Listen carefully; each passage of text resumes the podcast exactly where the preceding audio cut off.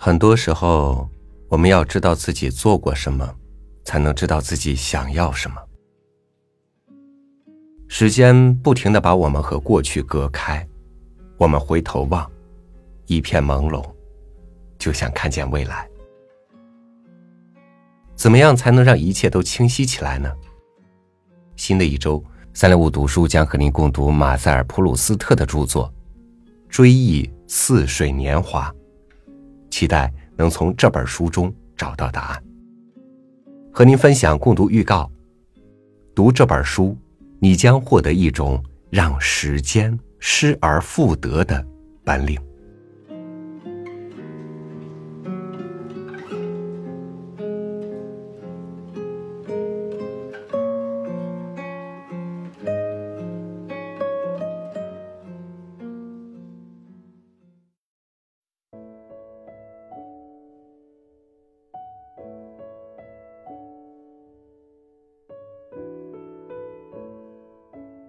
阅读普鲁斯特的《追忆似水年华》，趣味无穷，就像品尝时兴的甜加咸的食物，又仿佛把我们带入古老的童话世界。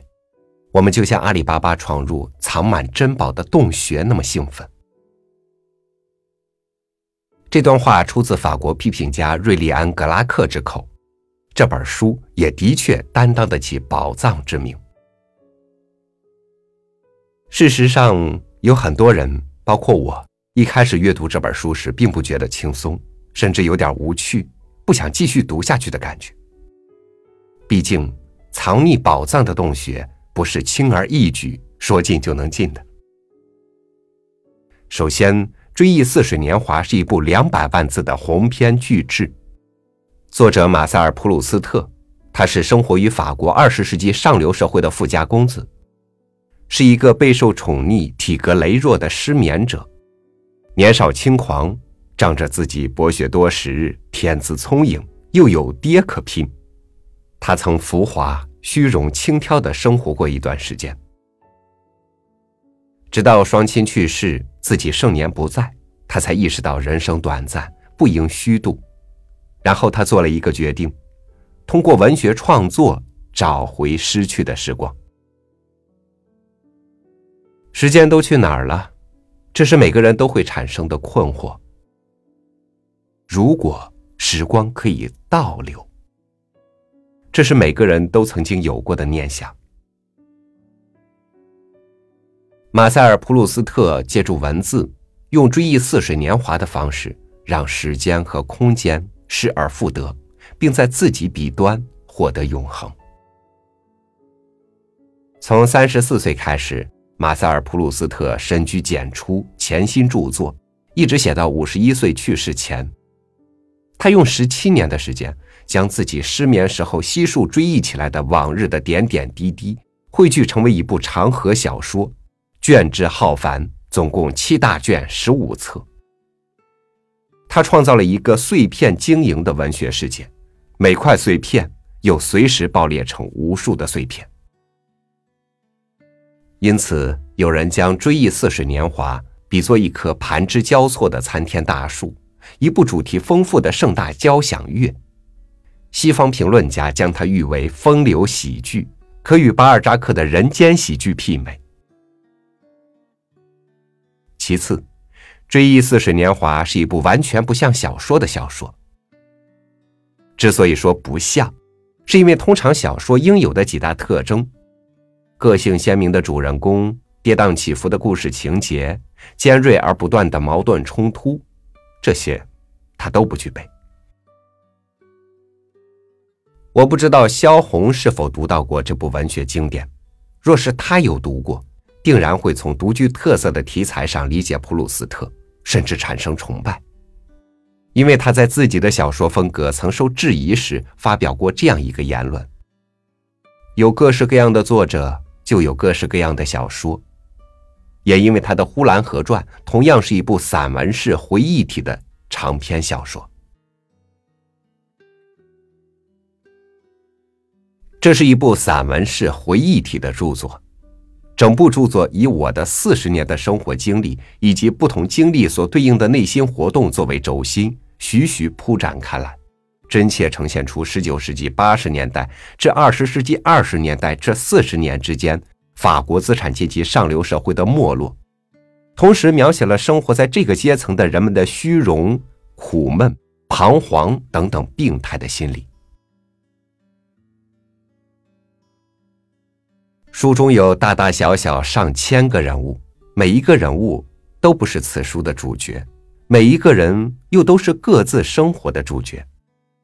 就像杨德昌的电影《一一》，就像你我周遭的现实人生，没有波澜起伏的情节，没有水深火热的冲突，读起来难免有点苦闷。内容真的像河流一样静静流淌。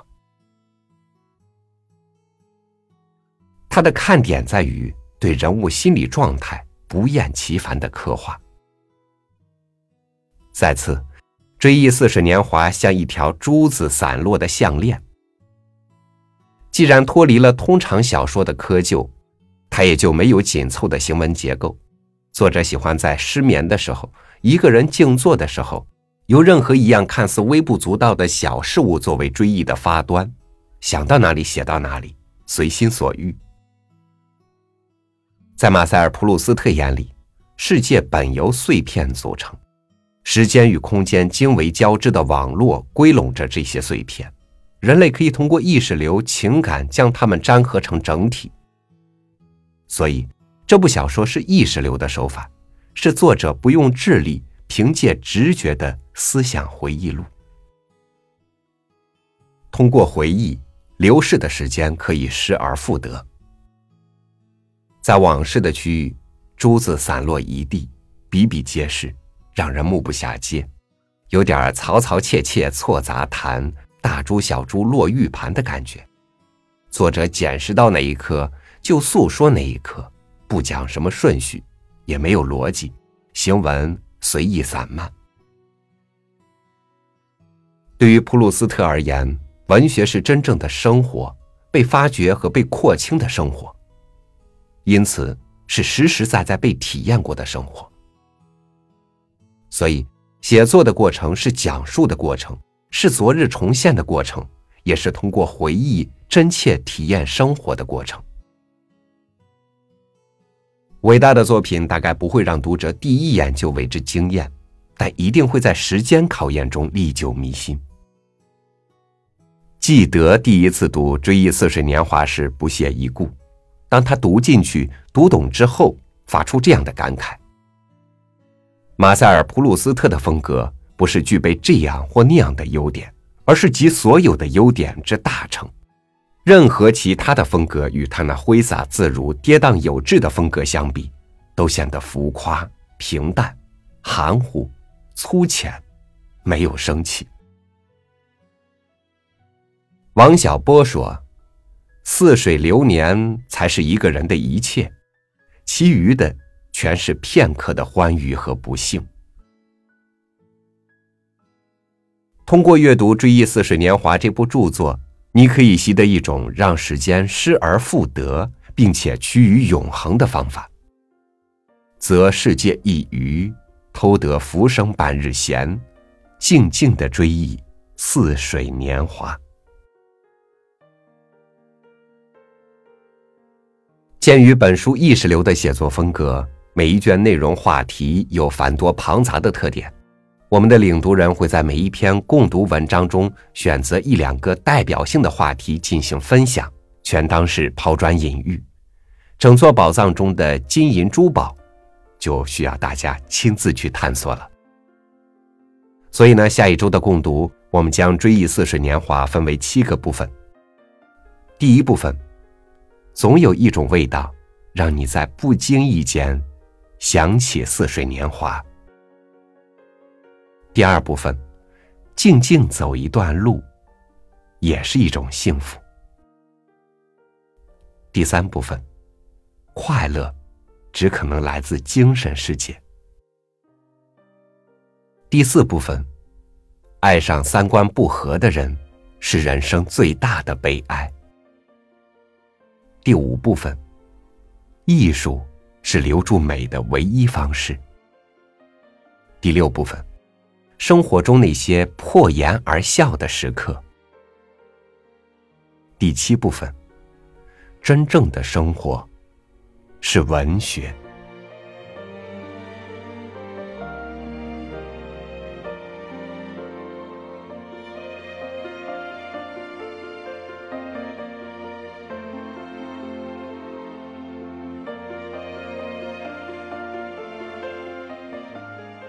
当生命走到终点的时候，我们没有了未来，只剩下了回忆，回忆就是我们的人生。欢迎您关注微信公众号“三六五读书”，和我们共读这本《追忆似水年华》，一起在回忆里追忆青春。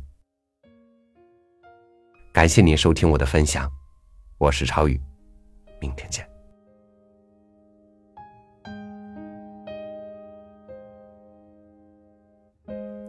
这片荒漠，就能看见绿洲。牵着你的手，看日出日落，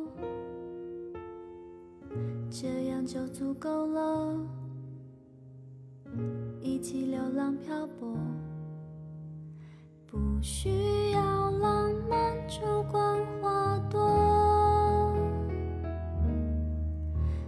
还是寂寞，一切成空。别把你从我梦里偷走，还是寂寞，想念如旧。你是我生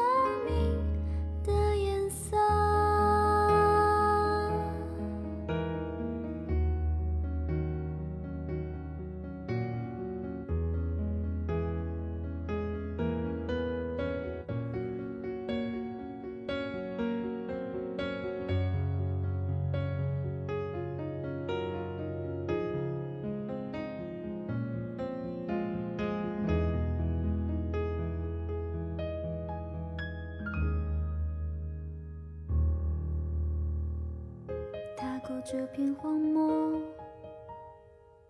就能看见绿洲。牵着你的手，看日出日落，这样就足够了。一起流浪漂泊，